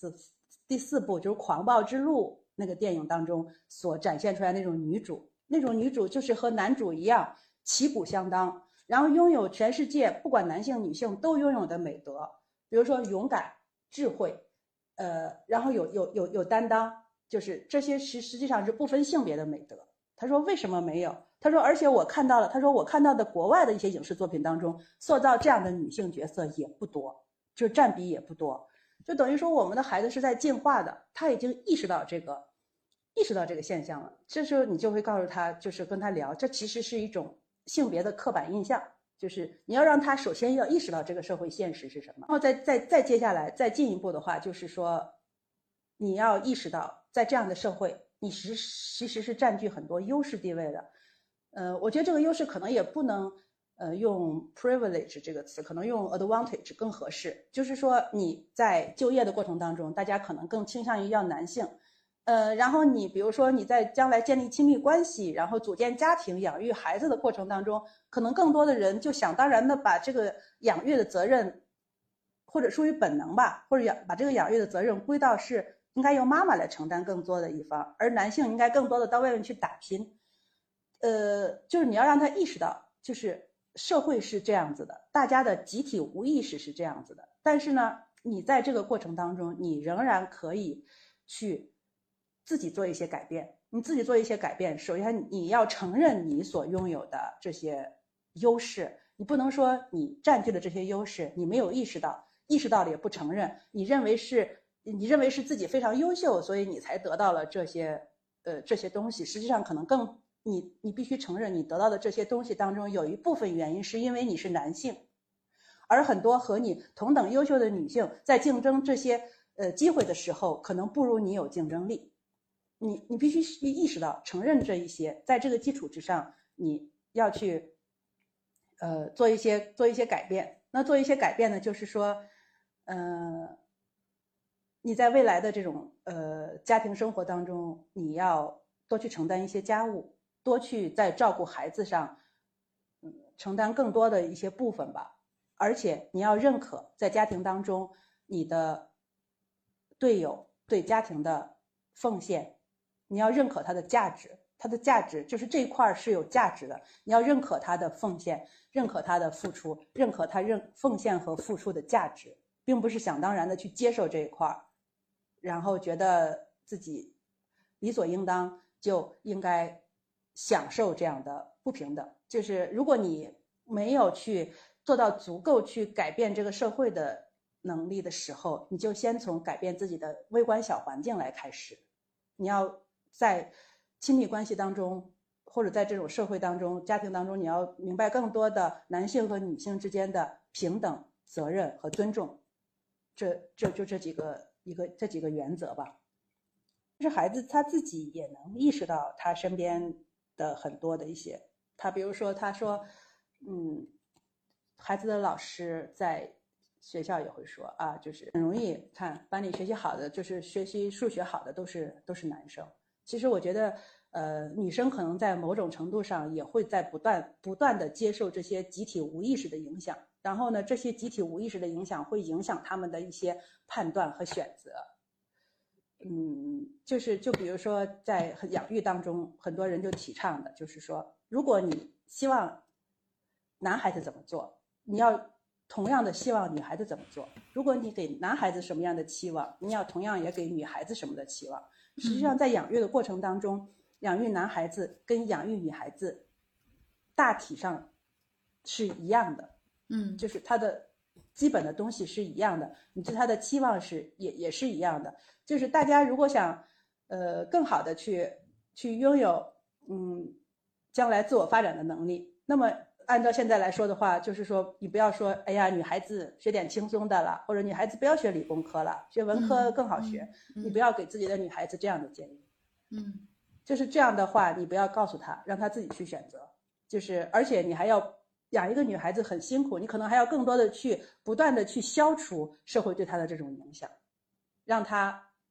遵照自己的内心做出自己的选择。我想去发展事业，我就去发展事业；我想来回归家庭，我就回归家庭。但我回归家庭也仍然具备我可以出去发展事业的能力。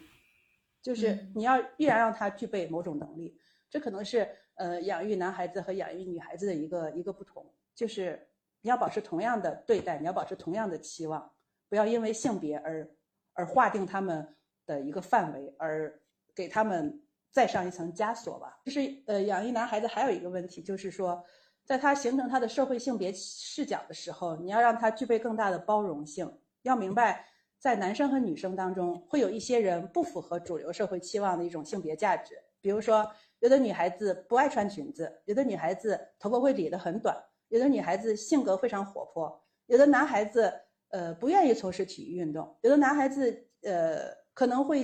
还会喜欢化妆，呃或者是呃把头发染成很奇怪的颜色。但这些通通不代表他们他们的内心。你就相当就是比如说一个。男孩子外表可能按我们的这种评判标准可能会很娘，但他依然可能是一个内心强大的人。嗯，一个人表面上，嗯，看起来会非常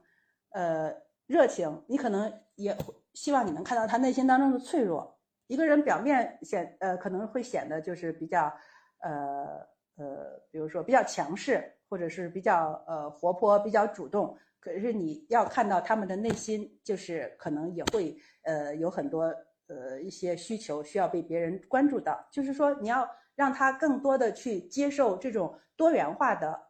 个人的不同的表现，不要把这些表现和性别去挂钩。就是每个人呈现在他面前是一个独特的人，而不是说他应该成为一个什么什么样子的人。他现在不是这样的样子的人，你就去歧视他或者去偏见他。嗯，我觉得就是可能不管养育男孩儿女孩儿，将来可能都要面对的一个，嗯，社会越来越多元，而自己要做一个接受这种多元的多元性，然后更加包容宽容，更加在自己这里去，或者在从自己这个人或者从自己这一代来说，我们尽可能的去，嗯，破除这种性别的刻板印象，或者说在自己的。微观的小环境当中，秉着一种平等、责任和尊重的态度来面对男女性的这些差异，去尽可能的营造一个更好的、有利于大家发展的环境。我觉得有有更多像您这样的母亲的话，那我们这个未来的话，一定是可以抱着一定积极乐观的态度去等待或者是迎接吧。因为就是我们也不可能说完全消极，就觉得这个性别差异的这个东西是不能解决的，但是也不能什么都不做。所以就是可能有着这种，嗯，短时间内不会有很明显的改善，但是我们一点点的努力会让自己的社会或者是生活变得越来越好吧。我觉得这个希望还是不能放弃的。对对对对，我觉得还是希望孩子将来能够，呃，成长为一个，嗯，就是内心很强大。就是内心很强大，就是我不会随便去欺负别人，别人也不敢随便来欺负我。然后我很会体察别人，很善解人意，我的沟通和协作能力也比较强。同时，我要承担我对我的家庭或者对社会有很有责任感，就是希望能有更多这样的男孩子，呃，就是成长起来吧。我觉得我们的未来就一点点变好，一点点改变。嗯。攻击性里面，我好像忘说了一点，就是说，呃，我觉得男孩子跟女孩子相比，可能更需要坚持一项长期的运动。首先从生理角度来说的话，运动可以让他们的就是，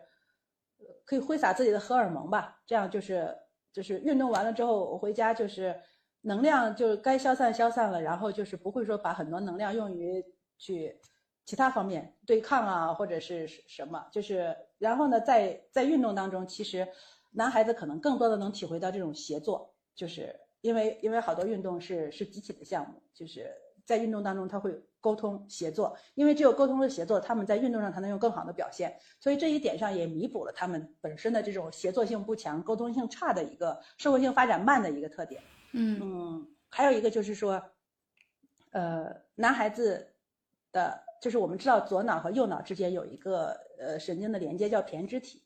男孩子的胼胝体。跟女孩子比要更薄，呃，体量更小，就是说他们的因为这个小，所以说他们左右脑呃相互之间的流通的信号要少，他们的语言表达能力会差，就是很多原因都是跟胼胝体相关的。而胼胝体怎么样能更好的成长呢？对于男孩子来说，很重要的一点是，他们一定要有身体的冲撞，只有身体的冲撞才能更好的促进他们胼胝体的成长。那么运动也是其中一个很重要的一个原因，可以促进他这个。实际上就是这么说吧，他们追逐打闹和运动，有的时候是为了发展自己，就是你要从这个眼光去看待他们。然后如果有一个更好的运动，比如说一些呃比较冲撞的，就是嗯足球呀、橄榄球呀这些，就是嗯可能能更好的促进他们胼胝体的一个成长。嗯，所以我觉得运动是最好让他们他们坚持下来。然后在坚持某项运动的过程当中，他们还同时会增长很多能力。比如说，为了这个运动腾出来时间，我必须更好管理我其他的时间，然后我才能够呃有充足的时间去去运动。然后呢，运动还让他明白了，就是有就是你只有通过练习，通过时间的投入，你的技能才能增长。然后呢，还有一个一个一个好处就是说，你不能就使蛮劲，就是说，哎呦，我为了这个，我就不停的练啊练啊练。其中你还要。听到教练的去指导，你会知道，就是在你付出的这些呃时间和技巧之间，你要不断的去去去做一个平衡。就是这些，我觉得都对一个人的成长，就是不管男生还是女生，成长都非常非常重要的。然后还想再说一个疑问吧，因为其实我们发现，在生活当中，男生比女生爱玩游戏的。比例更高，或者沉迷游戏的时间更长，呃，这其实也是跟，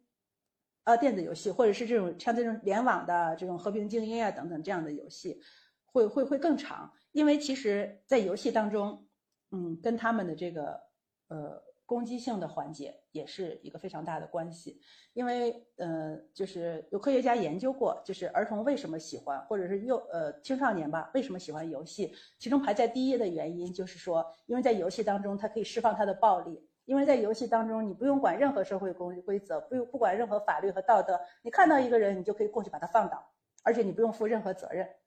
这某种程度上很好的缓解他们的暴力，就是和运动一样吧，也是缓解他们的暴力，呃。那既然谈到游戏，再再顺便往下把这个问题也谈一下。然后第二点呢，就是游戏可以得到及时的奖励，比如说你每做一件事情，或者是挖到一个宝藏呀，或者是说你击倒了一个人，然后马上就会用叮，你会得到各种币，你然后你的会得到各种回血，就是说它是一个非常及时的奖励。但呃，孩子在某种程度上。呃，因为我们知道学习啊，或者是学习探索呀，实际上它是一个比较慢的一个慢反馈。我需要很长的时间得到很高的成就感，然后我才能够有一个有一个有有一个奖励或者有一个反馈。但是就是他们在这些慢反馈的同时，可能在生活当中也需要一些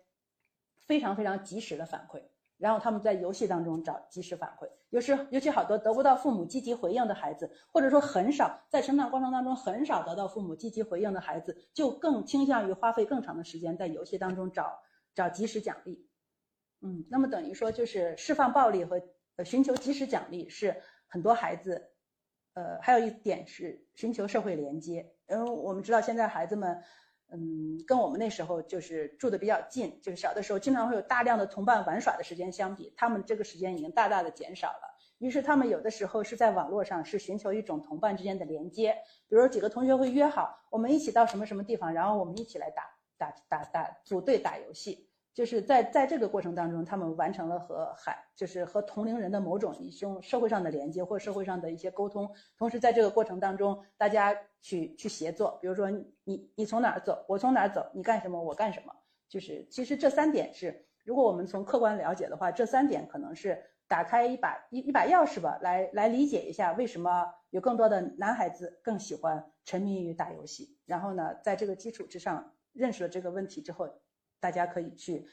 嗯，想一些办法去怎么样，让他不至于到沉迷吧，因为他，嗯，现在也不可能说一个孩子完全不打游戏，那样他可能跟周围的人群也是隔绝的，或者少了很多一些可以沟通的东西。就是作为一个养育男孩子的这个妈妈，其实，在养育的过程当中，我其实是在各种样的角色当中，我是会跳来跳去的，我有的时候。会觉得自己是作为一个妈妈，就是就是不管我养育的是男孩还是女孩，我出于一个要爱护他，就是希望他更好的发展的一个态度。但我和他在呃沟通的过程当中，我有的时候又特别明显的感觉到自己跳到了全体女性的这个角角色来考虑他的呃一些想法和做法，然后考考虑我怎么样更好的和他沟通。呃，我就举一个例子，就是说呃一般上到初中，因为现在孩子发育的比较早。呃，所以现在初中很多家长都要面临，就是孩子有可能会在青春期谈恋爱的一个问题。呃，那么我其实不太能接受的一个论调是，有一些男生家长的父母会说，谈呗，反正我们是男孩又不吃亏啊。就是我每次听到这个这个，我都心里很不舒服。我可能我想那个时候我可能把我带入到了女全体女生的一个。一个一个角色去看这个问题，对我我我听到这个论调，我心里本能的就就上升出来一种很愤怒，就是有有有我有隐隐的愤怒在里面。呃，那么我回到这个主题本身，如果我们谈论到男孩子和女孩子在青春期恋爱的时候，嗯，的确是有一个一个现象存在。这个现象是什么呢？就是说，如果两个人迫于种种的压力，或者是自己觉得，嗯，我我要学习啊，或者是耽误学习了。呃，或者是自己觉得不合适或者什么的压力，当他们两个人分开的时候，女生往往要花更长的时间从这段感情当中走出去，然后呢，这就势必对他未来的生活产生更大的影响。但是男生从这个感情当中走出来是更快的，就是他可能说，嗯，我们不能在一块儿，因为我得，我觉得我要好好读书了，这样太影响我的学习成绩了。他可能就真的很快就马上就能够投入到呃另外一段。很往我的学习当中去，这其实是男生女生可能是在呃基因上或者生理上的一个差异，嗯，因为这有一个真实的案例嘛，或者是后天社会的一些塑造，就已经对孩子在青春期的时候产生一些影响。呃，是的，是的，是这样，就是比如说呃嗯呃，初三的时候，就是我们家这个小朋友跟我反映，他有一天他说，妈妈，我觉得我现在。有点像一架学习机器。他说：“我不想这么生过了。”其实我我我我知道，我能马上接受他的信息。我说：“你是不是想谈女朋友了？”他说：“是啊。”他说：“我们班的好多男生都在谈呢。”然后我当时就我当时就就问他：“我说那你觉得呃谈的话，就是你得有可以谈的对象呀？”我说：“你现在有了吗？”他说：“有了。”他说：“而且我。”嗯，想开始就开始，哦，我心里想，哦，那他可能自我感觉，可能在这段感情当中还拥有一个这个主，就是就是主动的一个地位，就是可以主动选择的地位，或者是有人给他递的小纸条或者是什么。然后呢，但是我还是，这时候我还是站在一个妈妈的呃角色。然后我接着和他说，我说，呃，那我想，呃，这样，我说你还有一个学期啊，就要。中考中考了，我说，要不然你们中考完了再开始。我说那个暑假什么事情都没有，我说你肯定可以到处去玩啊。然后呢，他接着说了一番话，他说他想了想说，嗯，就是，没准我高中还能遇到更好的呢。哦，我当时的角色一下子跳到了全体女生的角色，然后我当时就说，我说就这感情基础，谈什么谈呀？其实，其实当时，然后后来我又接着问他，我说：“呃，那你想谈恋爱，是不是只是觉得谈恋爱的很有面子？嗯，能能谈能能有女朋友的男生，在你们男生面前，是不是就觉得自己很骄傲？嗯，然后他想了想说，好像是有点这样子。”嗯，其实我说这句话的时候，已经觉察到刚才那句话我的愤怒，我把自己的角色又置换到了一个母亲的角色。我是想探究一下，他真正想谈恋爱的动机，也许并不是和，呃，这个女生之间的感情到了一定的基础，所以两个人要互相表白，然后要进入到下一段不同的关系当中去了。他的目的，我让我让他自己也发现了他自己的目的，仅仅是可能是为了在他们的男生群体当中。呃，觉得自己具有可以炫耀的资本，嗯，我觉得这可能是从这个角度来理解的话，也可能更加能够理解这个青春期的男生和女生对于感情的感受。我觉得男生是差一个级别的，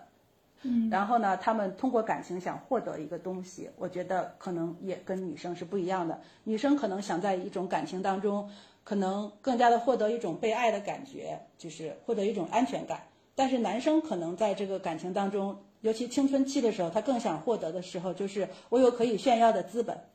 就是或者说我很好奇，我想尝试一下，别人都做了，我也想做，所以可能正是这个原因可以解释刚才那个现象，就是女生要女生是可能投入了更多的感情，然后呢需要花费更长的时间从从一段感情当中走出来，而男生却却走出来很短的时间就可以恢复自己了。所以可能这一点也是提醒各位呃青春期的父母，就是。呃，如果女生的话，请给予她更多的爱，让她不不会说是在青春期的时候想要逃离父母，从别人那里得到爱。然后男生的话，男生的父母的话，可能更多的要帮助孩子认清楚他想谈恋爱的动机是什么，然后让他作为一个在感情当中更负责任、更有担当的一个人。嗯，这个其实往往社会上引申到成年人身上，其实我自己的感觉就是，很多女性和男性在步入婚姻的时候也是不一样的。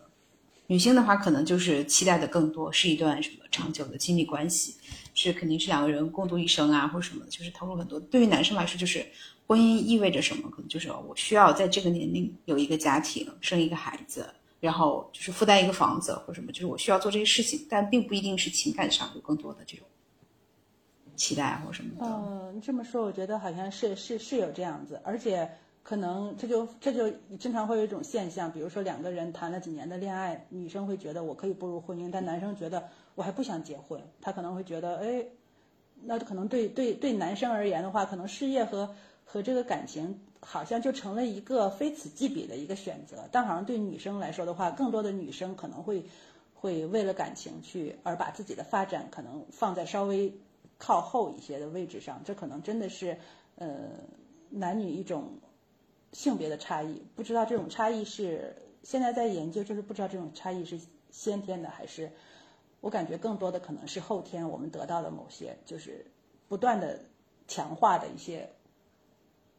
就是脑海里这么的观念。感谢顺水大大今天跟我们做的这些愉快的分享，呃，那后期的话，希望呃。有机会我们可以尝试录更多的节目。如果大家对他的这个内容或者是对个人感兴趣的话，可以去微博搜索他的这个 ID。嗯，好，那谢谢大家。嗯，谢谢大家，谢谢各位听众。谢谢